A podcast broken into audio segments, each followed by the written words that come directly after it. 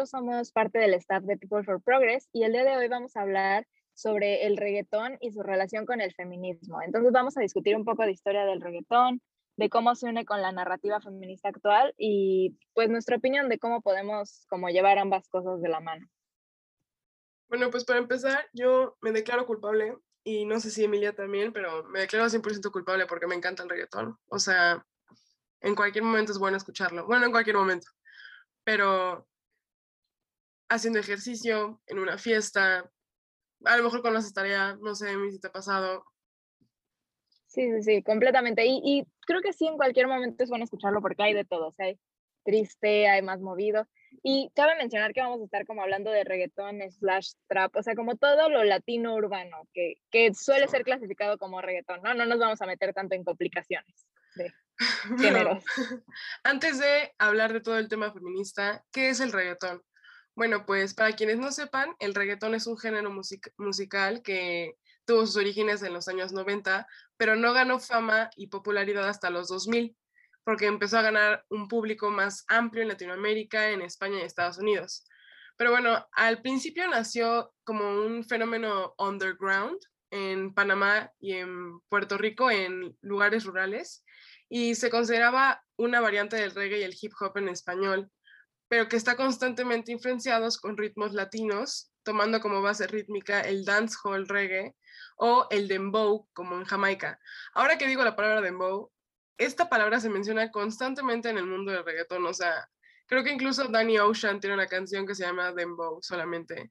Entonces es, un, es algo que se ha estado adaptando y, y adoptando por muchas personas. Pero bueno, este, una parte importante de la historia del reggaetón sucede en Nueva York. Es ahí donde migrantes panameños, puertorriqueños, jamaicanos, este, y, la comunidad afro mezclan culturas y sonidos, o sea, empiezan a juntar, se empiezan a juntar como lo, Puerto lo de Puerto Rico con lo hip hop en Nueva York y luego se, se, hace toda una mezcla y se tiene lo que se tiene ahorita. Y pues eso es, un, es un, una pizquita de lo que es el reggaetón. Pero bueno, ustedes, nosotras más bien, queríamos como empezar a analizar el por qué se tiene como este estigma del reggaetón. Sí, perfecto.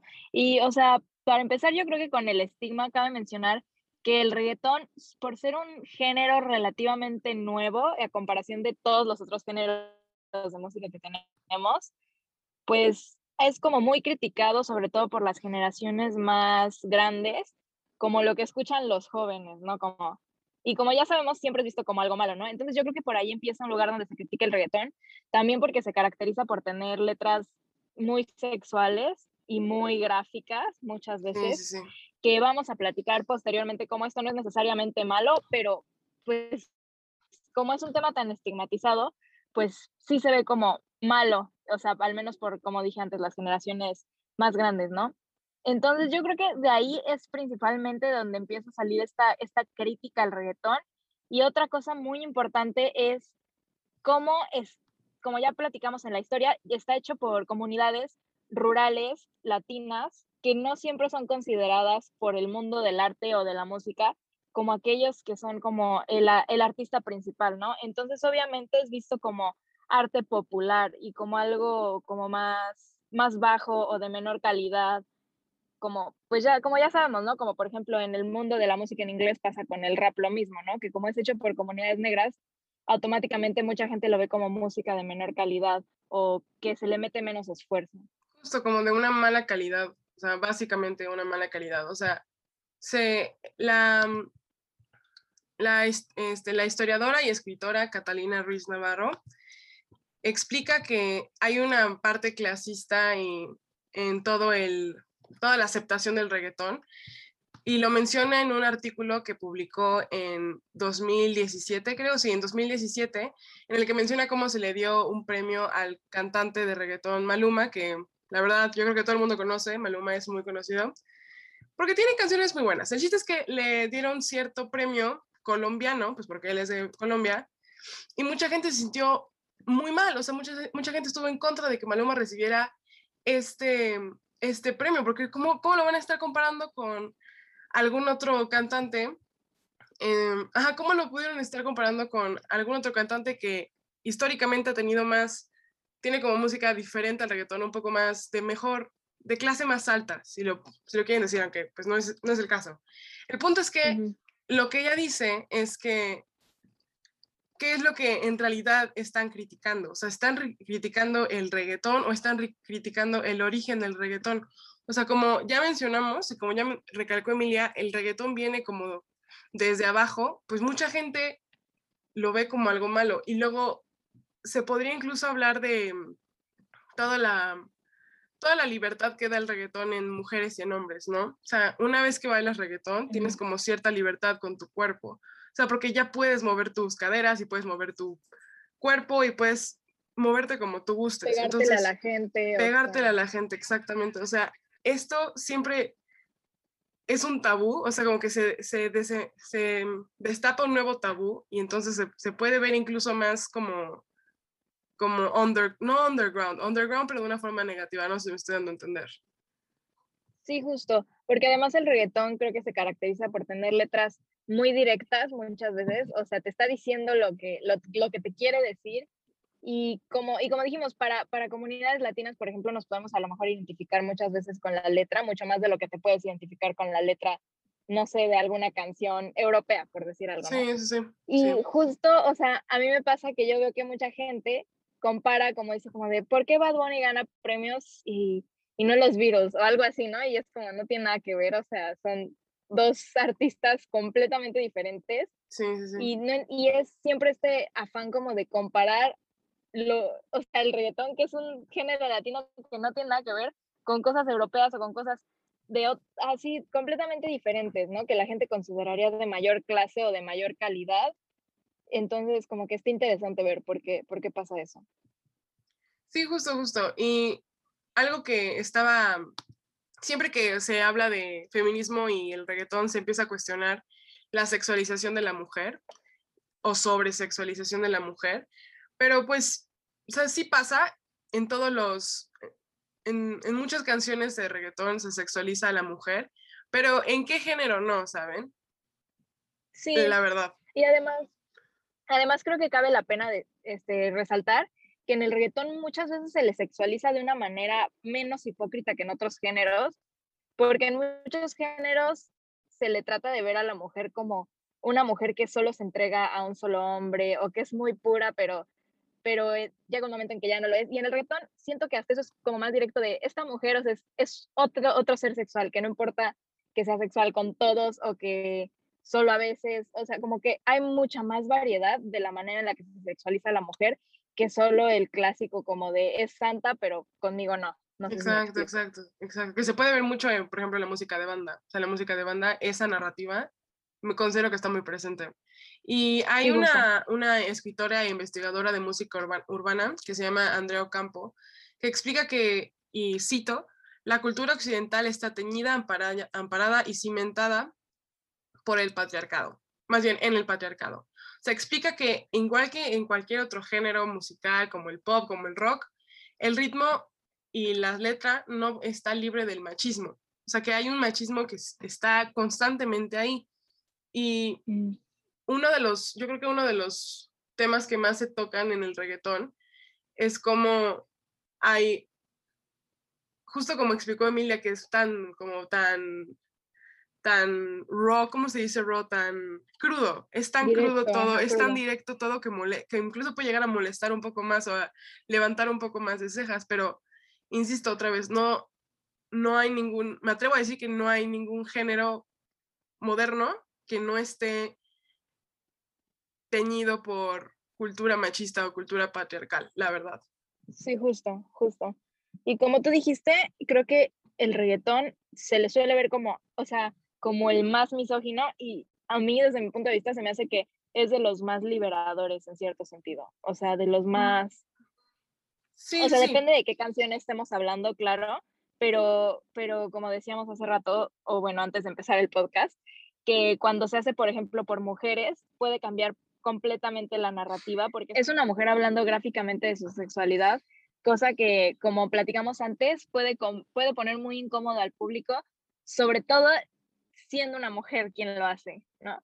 Entonces es visto, puede, puede que por esto también es visto el reggaetón como un, como un género muy vulgar o muy corriente o hecho por gente corriente, porque es gente que está hablando gráficamente de, de, cosas sexuales y eso es visto como, como corriente hasta, hasta hoy en día un poco todavía. Sí, porque igual siempre tenemos como la idea de asociar lo elegante con lo europeo y la belleza, digamos, la belleza física con la raza blanca.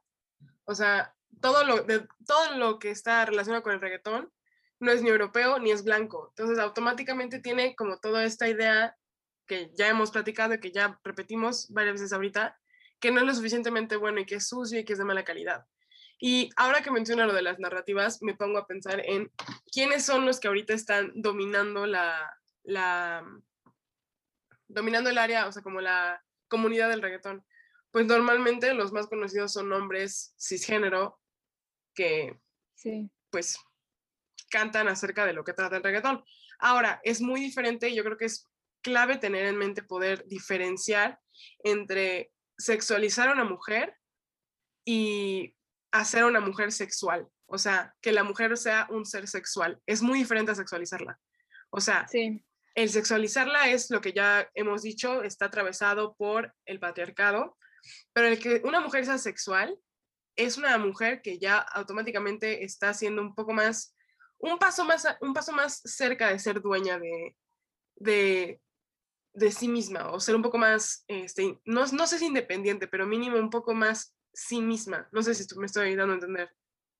Sí, sí, sí, completamente. Y como dijiste, es muy importante ver quién es quien, quien lleva la narrativa de lo que es el reggaetón. Y también estaría padre como empezar a ver más personas que hagan reggaetón y que sean, o sea, mujeres hay bastantes y creo que han tenido éxito. Digo, no como los hombres, porque pues ya sabemos que no suele pasar eso, pero sí han tenido éxito, pero estaría padre ver como, no sé, a personas no binarias o a personas que no sean heterosexuales, porque creo que hay puras heterosexuales hasta el momento, ¿no? Entonces sí, estaría muy padre también ver como sus historias contadas a través del reggaetón. Estoy de acuerdo. Y regresando un poco al tema de lo que mencionaba de cómo el ser dueña de tu cuerpo es como más, es algo feminista. La escritora Karen Santiago en el sitio web de Luchadoras, que les recomiendo mucho leer, es muy bueno, tiene muchos temas y tiene como, habla no solamente de del tema de hoy, sino que tiene temas históricos, temas que a lo mejor no, no has empezado tú a relacionar o a pensar. Escribe, o escribió más bien en 2019, y escribe tal cual que el perreo es un arma.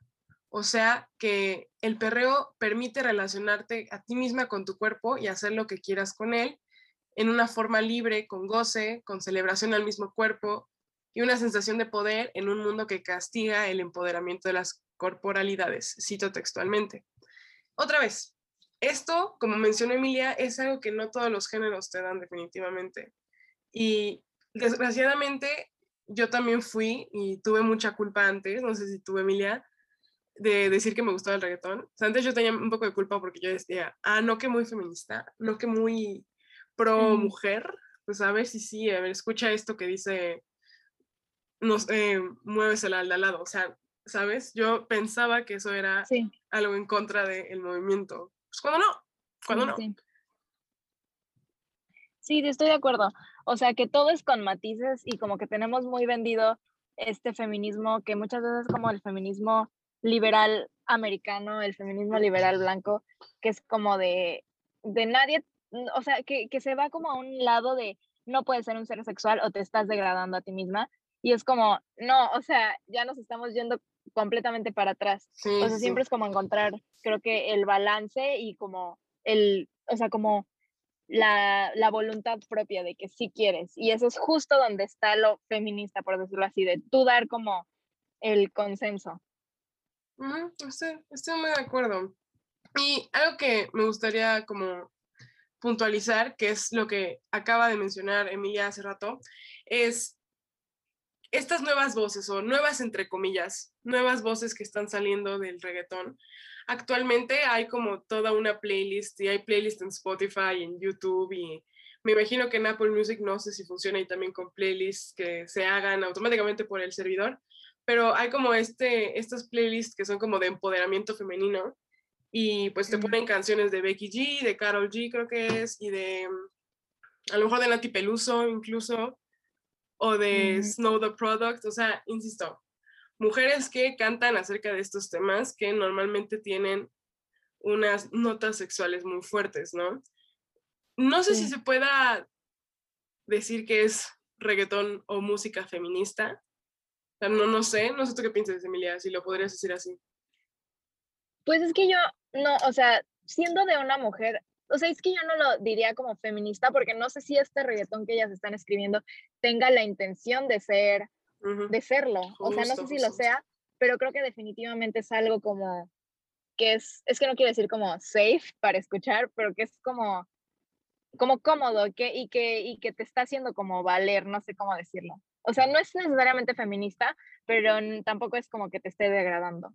Mm, estoy de acuerdo, porque es otra vez esta narrativa que se, en la que somos dueñas. O sea que ya no es como yo bailo, no más bien, ya no es que tú me dices que baile contigo, sino es que yo decido bailar contigo, cosas así.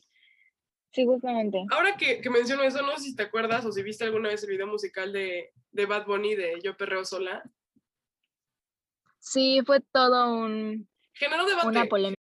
Sí, yo justo quería hablar de eso porque siento que por el peso que tiene el feminismo en la cultura popular actual, como que los reggaetoneros que normalmente harían letras más misóginas se han estado cuidando han estado cambiando como el curso de sus letras, que lo hacen por vender y por, pues por hacer dinero, evidentemente sí, porque de eso se trata el sistema en el que vivimos y su trabajo y lo que sea, pero creo que hay algo importante en darnos cuenta de lo pesado que se ha vuelto el feminismo que ha logrado cambiar el curso de, este arte. Justo, logró como inyectarse, o sea, es tan potente, me atrevo a decir, y tan popular, que llegó a inyectarse en un cantante tan reconocido mundialmente, porque, o sea, Bad Bunny lo puedes escuchar en caminando por la Ciudad de México y en un restaurante de excelente calidad en Madrid, ¿sabes? O sea, ha llegado a tal nivel Bad Bunny y muchos reggaetoneros más, que pues está en muchos lados. E insisto, el que haya llegado el feminismo al grado en el que Bad Bunny pone en su video ni una más, creo, o no más violencia o lo que sea, se me hace muy fuerte. Ahora, como dice Emilia, ¿hasta qué punto es mercadotecnia? Pues ese es otro tema, definitivamente. Sí, es, importante, es importante creo que darnos cuenta que no es algo de celebrarle ni algo de decir como de, wow, Bad Bunny es feminista, hay que casarnos con él, o sea, no. Pero pero es importante, o sea, darnos, o sea, darnos cuenta que fue gracias a, a nosotras, o bueno, al, feminismo que está ahí y que, que se ha vuelto una presión social a que esté, y eso está bien, o sea, así es como se logran los cambios desde mi punto de vista. Estoy de acuerdo. Yo creo que igual una de las primeras canciones de reggaeton en la que yo dije, ¡Ah! la mujer está, está siendo tomada en cuenta. Yo creo que sí fue Tusa, me declaro culpable porque yo fui fan de Tusa en su momento, cuando salió. En la fecha también la escucho, no tengo ningún problema. Pero cuando salió yo fui gran fan de Tusa, o sea, me encantaba la idea de que ya, o sea, iba a ir a bailar a olvidarse del hombre, a olvidarse de, de él. Y yo creo que Carol G, Becky G y muchas reggaetoneras o cantantes de trap son tan o sea, cuidan esa línea delgada en la que no se está sexualizando el, al hombre, o sea, no se está sexualizando, no se está volteando la moneda, sino que simplemente se está cantando otra narrativa que siendo como feminista, o sea, yo declarándome feminista, me llama mucho la atención, porque no es como, ay, sí, ahora el hombre es el objeto, o sea, no, no pasa eso y en, me atrevo a decir otra vez que en, en ninguna canción ni de Becky G, ni de Carol G, ni de Snow the Product ni de Nati Peluso llegan a sexualizar a un hombre. Y me parece sí, y, justo de Nati Peluso, bueno, yo soy gran fan de ella y, y, ella suele hablar de su cuerpo en maneras que yo no había escuchado y que son, o sea, son buenos, así como un hombre suele hablar de su cuerpo como algo, como, como no sé, un, un pene que se le ve como la gran fuerza o lo, o lo que impone. Ella habla así de su propio cuerpo y creo que eso es muy interesante. No, es precioso, es precioso, la verdad. Pero bueno, yo creo que para terminar, a menos que Emilia quiera agregar algo más. No, está bien, está bien. Este, podemos hablar de una canción que a lo mejor muchos de ustedes conocen y es la canción de Diles en de creo que es, de es de Bad Bunny. Eh, es de bastantes juntos y es creo que reggaeton trap. Es más trap, ah, Bueno, pues no lo vamos a analizar todas, normalmente es para hablar de una, una frase nada más. ¿Por qué no hacerlo? Yo creo que... Sí, adelante. Este es un ejemplo perfecto en el que a la mujer no se le pone como una, no se le sexualiza, sino que se le pone como una, un ser sexual. ¿Y esto por qué? En, el, en la estrofa número uno, en la quinta estrofa, empieza diciendo, dime si tú quieres que yo te ubique en mi cama. Yo creo que ya desde ahí podemos saber que esto es una conversación. esto no es una obligación de nadie aquí nadie está siendo obligado a nada, ¿sabes? O sea, esto es una solicitud de empezar a tener algún tipo de relación sexual una persona con otra. Yo considero que tiene como, o sea, yo creo que Bad Bunny a sus inicios tenía como toda esta pinta de ser un hombre que sexualizaba a las mujeres, pero esta canción prueba todo lo contrario, creo yo. Sí, porque es vieja. Es vieja justo, porque el reggaetón viejito es el que el que tiene como este matiz más feo, porque es el que es más, más, más de barrio, pues. O sea, tipo la de, ¿cómo? La de mm, gasolina de Daddy Yankee. Otra vez no se está sexualizando a la mujer, solamente se le pone como un ser sexual. Pero bueno, eso es todo lo que tengo de la canción de Diles. No sé si Emi quiere agregar algo más yo creo que es importante que en esta canción se pone como, al menos en el coro que es diles, y pues pueden buscar la letra, ¿no? Es como, como que se pone de prioridad como el disfrute de la mujer y como la mujer como la más importante, o sea, de que ella, que ella se sienta bien o que le guste, pues. Y creo que eso es, eso es importante y eso está, está chido. Yo creo que eso es lo que más miedo da a las a los que les molesta el reggaetón, que a la mujer se le está preguntando lo que quiere y la mujer responde eso sí da miedo. O sea, una mujer que sepa que quiere, así, eso sí da miedo. Y que lo diga, y que no le dé pena, y que sea sexual, ah, como que se les juntó todo a los que les cae mal el reggaetón. Sí. Yo la verdad les recomiendo mucho a la escritora Catalina Ruiz. Este, es una escritora colombiana muy buena que tiene todo o sea, tiene un libro entero hablando de feminismo, que es el Manual de Feminismo Pop Latinoamericano. Se los recomiendo. Y dentro de este mismo libro está una sección dedicada al escuchar reggaetón o no, siendo feminista. Y el podcast, un capítulo del podcast de Estética Unisex, en el que también solamente hablan de reggaetón y feminismo. Y yo como feminista declaro que sí escucho reggaetón y no, no te hace menos feminista mover el culo hasta el piso la verdad. Sí, estoy de acuerdo. igual escucho reggaetón y no me siento culpable, ni me siento menos feminista, ni nada parecido. Y escuchen a Nati. Escuchen a Nati Peluso, indeed. Pero bueno, muchas gracias por escucharnos el día de hoy. Y. Gracias. Hasta la próxima, I guess. Adiós.